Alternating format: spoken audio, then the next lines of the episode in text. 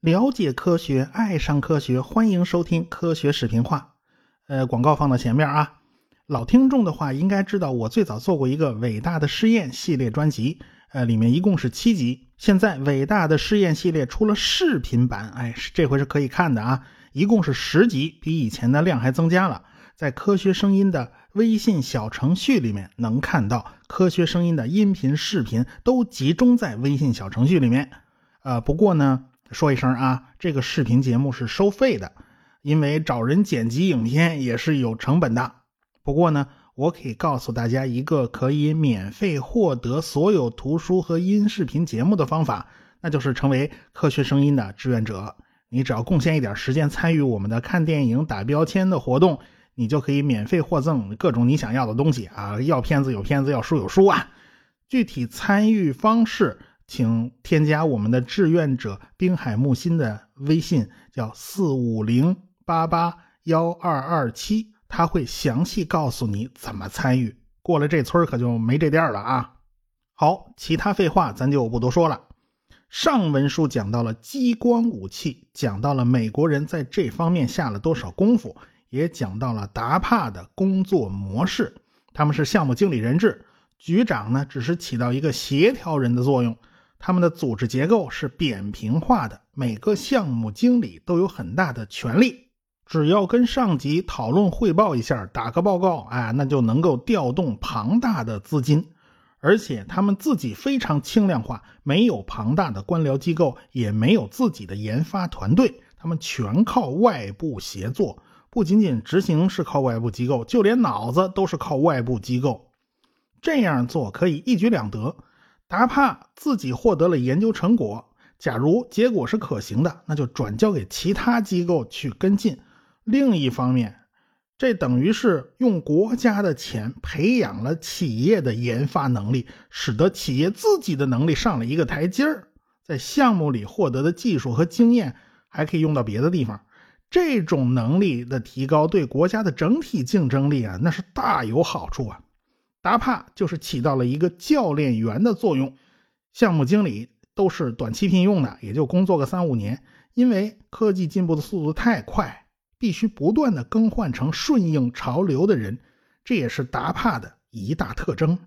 咱们上期末尾讲到了开脑洞的事儿，那是怎么回事啊？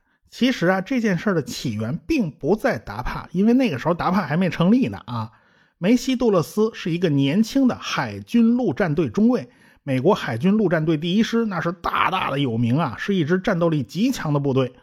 二战之中，人家参加了瓜岛战役、贝里留岛的登陆战和冲绳战役。后来朝鲜战争仁川登陆也少不了他们，谁叫他们陆战队嘛，就是登陆的嘛。等到志愿军入朝参战，在长津湖把陆战一师给围住，这美国人彻底被打懵了，这下败得很惨。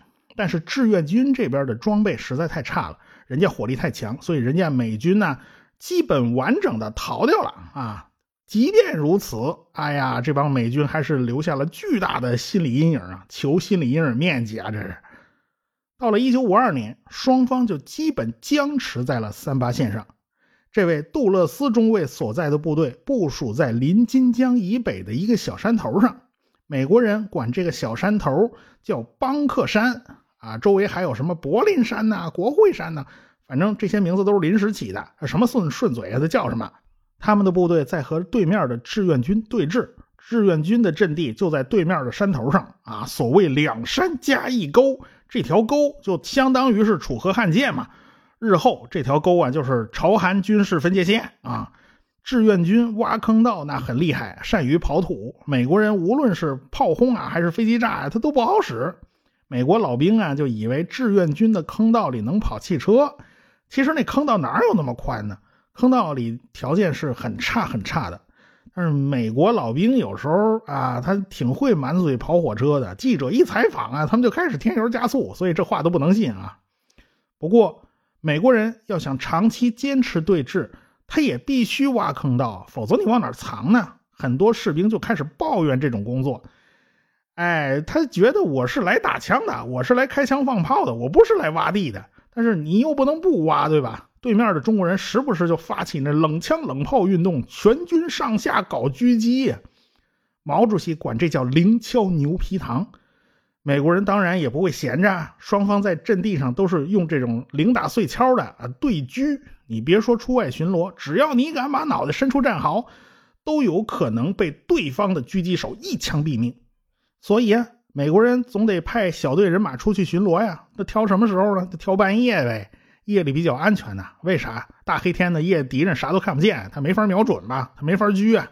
哎，当时梅西·杜勒斯中尉参与巡逻的时候，周围的战友啊都感觉到责任重大呀。为什么呢？就因为这位梅西中尉是一个大人物的儿子，他的老爹是中情局的副局长埃伦·杜勒斯，他的伯父是未来的国务卿，叫约翰·杜勒斯。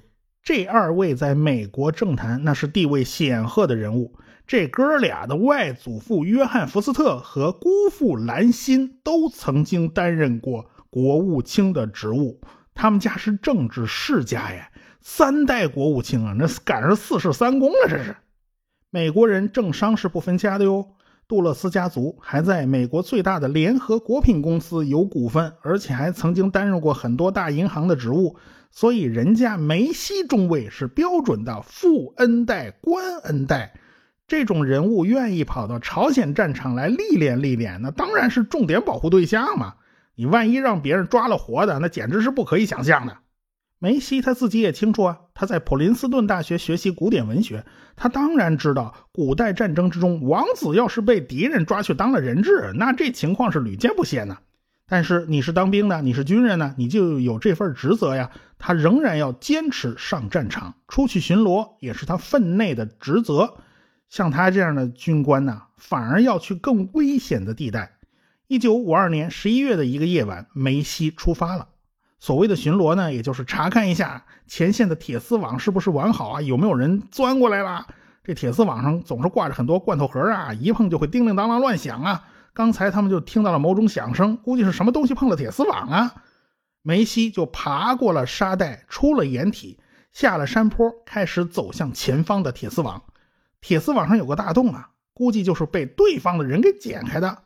梅西就掏出工具，什么钳子呀，就开始修复铁丝网。就在这个时候，对方打过来一连串的迫击炮弹，就在他的身边爆炸了。梅西顿时就倒在了铁丝网边上。山梁上的美军看得清清楚楚的，哎呀，了不得了！马上派四个人抬着担架下来抢救梅西中尉。这四个人跑到眼前一看呐。这梅西中尉满头是血，头盔掉到一边，上面全是窟窿啊，周围全是炮弹皮子，估计他是被弹片打中了。美国人就七手八脚把他抬回去了。这么小的事儿，在我方战史上可能就不会留下什么记录了。哎，我查了半天也没查着。哎，我估计这就是共军屡试不爽的手段，叫围点打援呐。那是故意弄坏了铁丝网，然后吸引人去修理，谁去修理他就打谁。哎，这梅西中尉算是着了道了吧？所以呢，这肯定是被中国人打的嘛。美国人做了简易的包扎处理以后，就等着救援直升机到来。好不容易啊，等到直升机来了，就把他塞进直升机，拉到了海上的医院船。第二天，这消息就到了华盛顿，报纸上大标题开始刊登啊。梅西中尉目前正在朝鲜外海的星座号医院船上接受治疗。到现在啊，虽然他还昏迷不醒，但是仍然有生命的迹象。医生们正在尽力抢救。他才二十二岁哦，是中情局杜勒斯副局长的儿子。梅西昏迷了三个星期才慢慢醒过来。他有一只耳朵听不见了，估计就是被炮弹炸的嘛。但是他还能说话。他被接回美国休养。几个礼拜之后。他的父亲埃伦·杜勒斯被提拔为中情局的局长了啊，由副的变正的了。但是父亲升官啊，对孩子的病情帮助不大。家人就发现，梅西的命虽然保住了，但是脑子就却遭到了损坏。他的短期记忆没有办法转化成长期记忆，二十分钟之前做的事情他会忘得一干二净。好在呢，过去的记忆没有被损坏，他知道他是谁，他的父母是谁。他能感受到父母和家人的亲情和温暖。当时美国对脑科学的了解并不是太多，因为即便你解剖了活人的脑子，你也看不到这脑子是怎么工作的。反倒是每次大规模战争以后啊，都会给医生们提供大量的脑损伤案例，不是脑袋被子弹开了个洞啊，就是炮弹皮子插进了头骨啊。医生们渐渐发现，脑子的某些部分受到了损伤，和病人的某些行为是有联系的。比如说海马体损伤，病人就会出现这种短期记忆没有办法变成长期记忆的情况。要是双侧的杏仁核出了问题，就会造成恐惧感消失。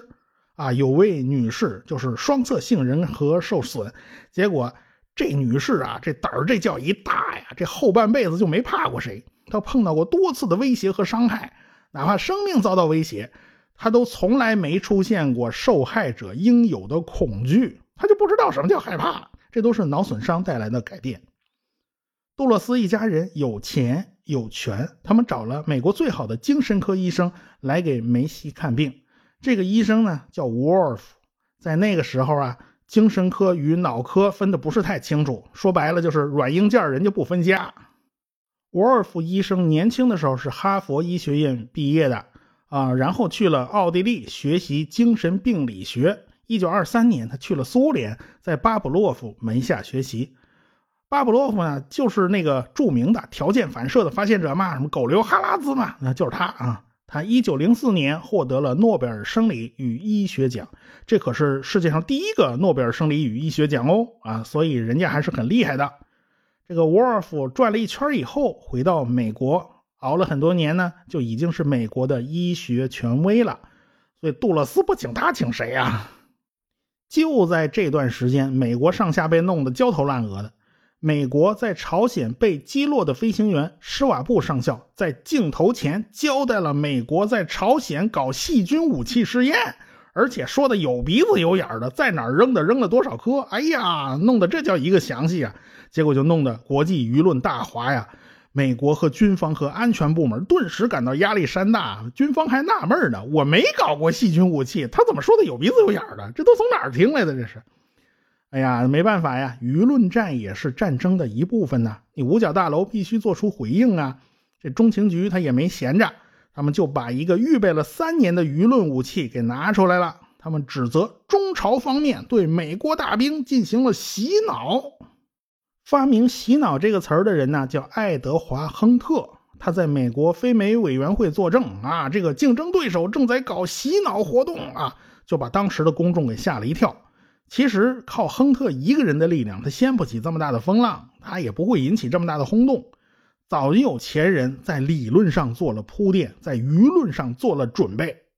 一九二一年，扎米亚京出版了一本反乌托邦小说《我们》，啊，这还是偷偷跑到西方出的。啊，一九三二年，阿道斯·赫胥黎写了《美丽新世界》，再加上乔治·奥威尔的《一九八四》，这都是非常著名的反乌托邦小说。再加上亨特的证词，在人们脑子里就勾勒出了一幅恐怖的图景。现在施瓦布的行为让人越看越像是被洗脑的结果，反正越瞅越觉得是这么回事所以，对于亨特的这套理论，大家是深信不疑呀。在公众面前，亨特是个记者，是个专家，但是大家并不知道他的另一个身份，呃，他是中情局的雇员呐，他是舆论战的重要一环。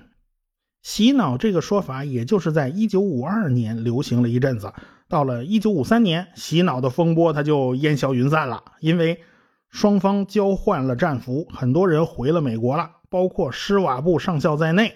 他还接受过军事法庭的审判，但是最终没能给他定罪。呃，他说他全是被迫的，他自己也不想念那稿子，但是念了的话可以被当做普通战俘对待，很快就能遣返；不念的话那就严重了，且回不去呢。想想也是啊，一般人饿三天不给饭吃，那是让你说啥你说啥，你还用得着洗脑啊？能在监狱里头坚贞不屈的，那真都是特殊材料做成的人呢。所以想想啊，革命先辈们真不容易啊，特别是那些地下党啊。洗脑风潮就这么过去了，舆论归于平静。施瓦布一九五九年以准将军衔退役了，一九八八年去世。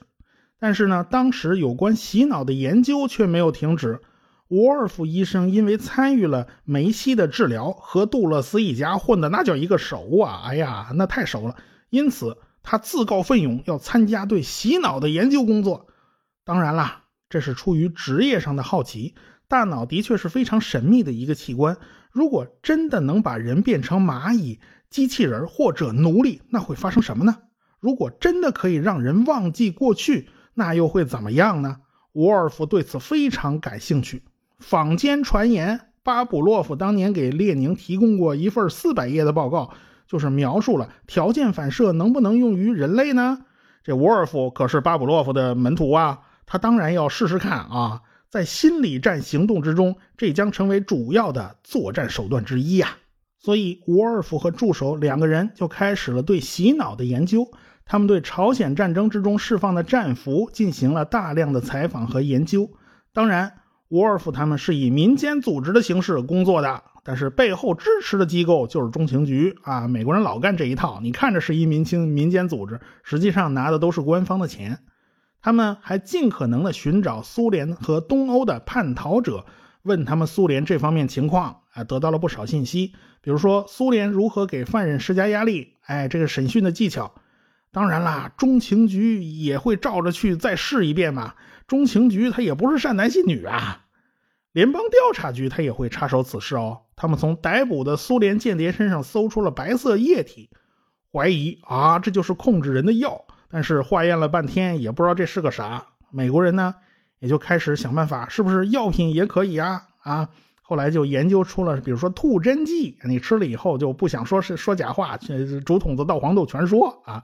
当然这都是后来的事了，这些都是上不了台面的事情，很多档案没有解密。达帕在2005年和中情局再一次展开合作，研究洗脑方面，研究当年的那些档案，我也不知道他们是怎么研究的。不过不能否认，正是这些研究推动了脑科学和心理学的发展，多多少少有点用吧。尽管当年他们的目标看起来是非常邪恶的。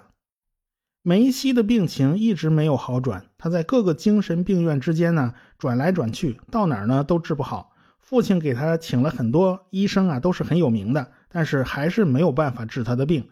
他每天都在跟遗忘搏斗，但是每天一睁眼，一切都又回到了原点，他又忘了一干净啊！没办法呀，最后家人把他安排到了瑞士的一家医疗机构，他在那儿住了好多年。他在瑞士总算可以过一种非常平静的、安稳的生活了。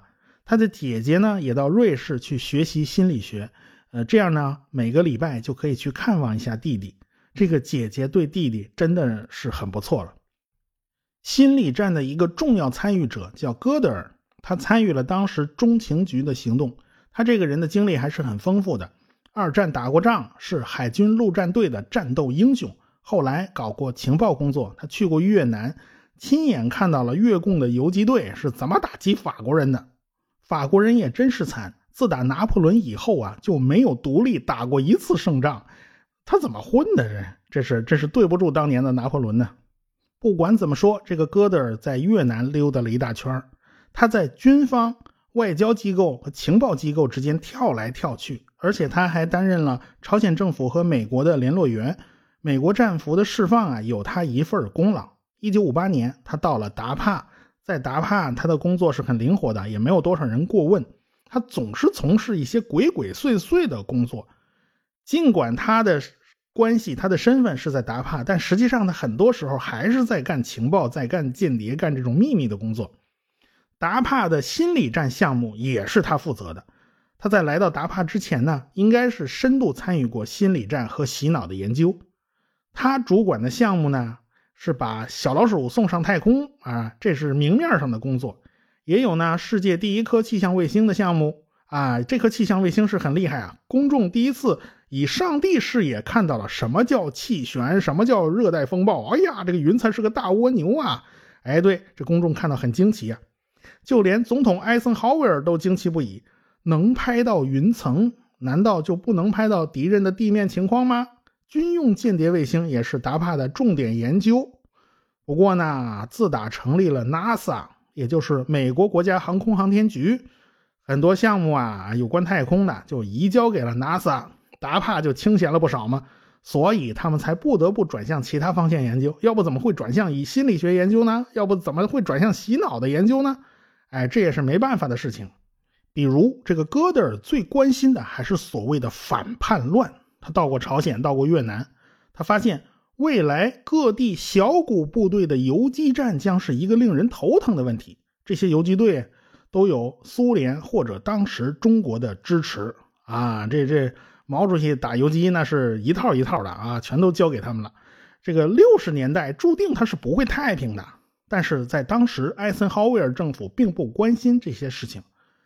艾森豪威尔政府啊，快要任期届满了，他再也不能连任啊。新总统是大帅哥约翰肯尼迪啊，人家就等着宣誓仪式，就等着接班呢。这新总统来看望老总统，这就是有史以来最年轻的后任总统。哎，这这艾森豪威尔是最年长的现任总统。哎，这一老一少，再过几天就交接班了。再过几天，艾森豪威尔啊，他就无官一身轻了。肯尼迪一九六一年一月二十号宣誓就任，他提名福特汽车公司的麦克纳马拉接任国防部长。这个人选呢，不知道什么时候国会才会批准呢。但是现任国防部呢，最高领导就是达帕的局长叫约克啊。这老国防部长已经下去了，他只能来充当一阵子临时国防部长。技术人员就给他家安了一个红色电话啊，这个电话是直通国防部的这个作战室。哎，掌握核武器的那手提箱呢？现在就放在他家，放在他手里。按照当时的法律呢，这箱子是国防部长拎的。现在呢，都是总统身边的人拎着。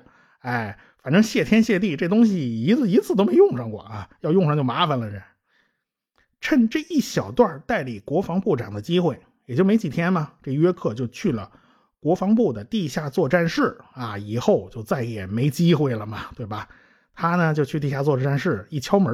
有一个少校一开门，啊，您是谁呀？他不认识，说我是临时代理国防部长。哦，那您进来吧。他就去了。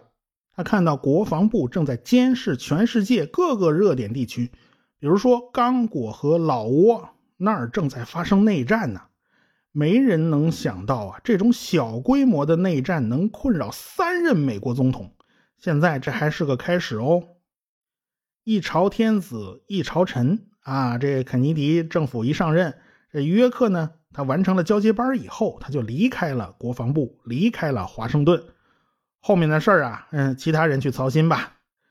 戈德尔呢，就作为副局长，他正在带队前往越南，他要在越南建立一个研究计划局的分舵啊。这几个分舵，几个堂口啊，这也是他们在越南开展心理战和反叛乱方面的实践。但是这个角色其实他是游走在灰色地带的，戈德尔本身的行为呢也会受到很大的争议，他最后倒霉也就倒霉在这上头。哎，在现在啊，这个人是没有维基百科的词条的，哎，找不到，就找他资料都很难，这是为什么呢？我们下回再说。科学声音。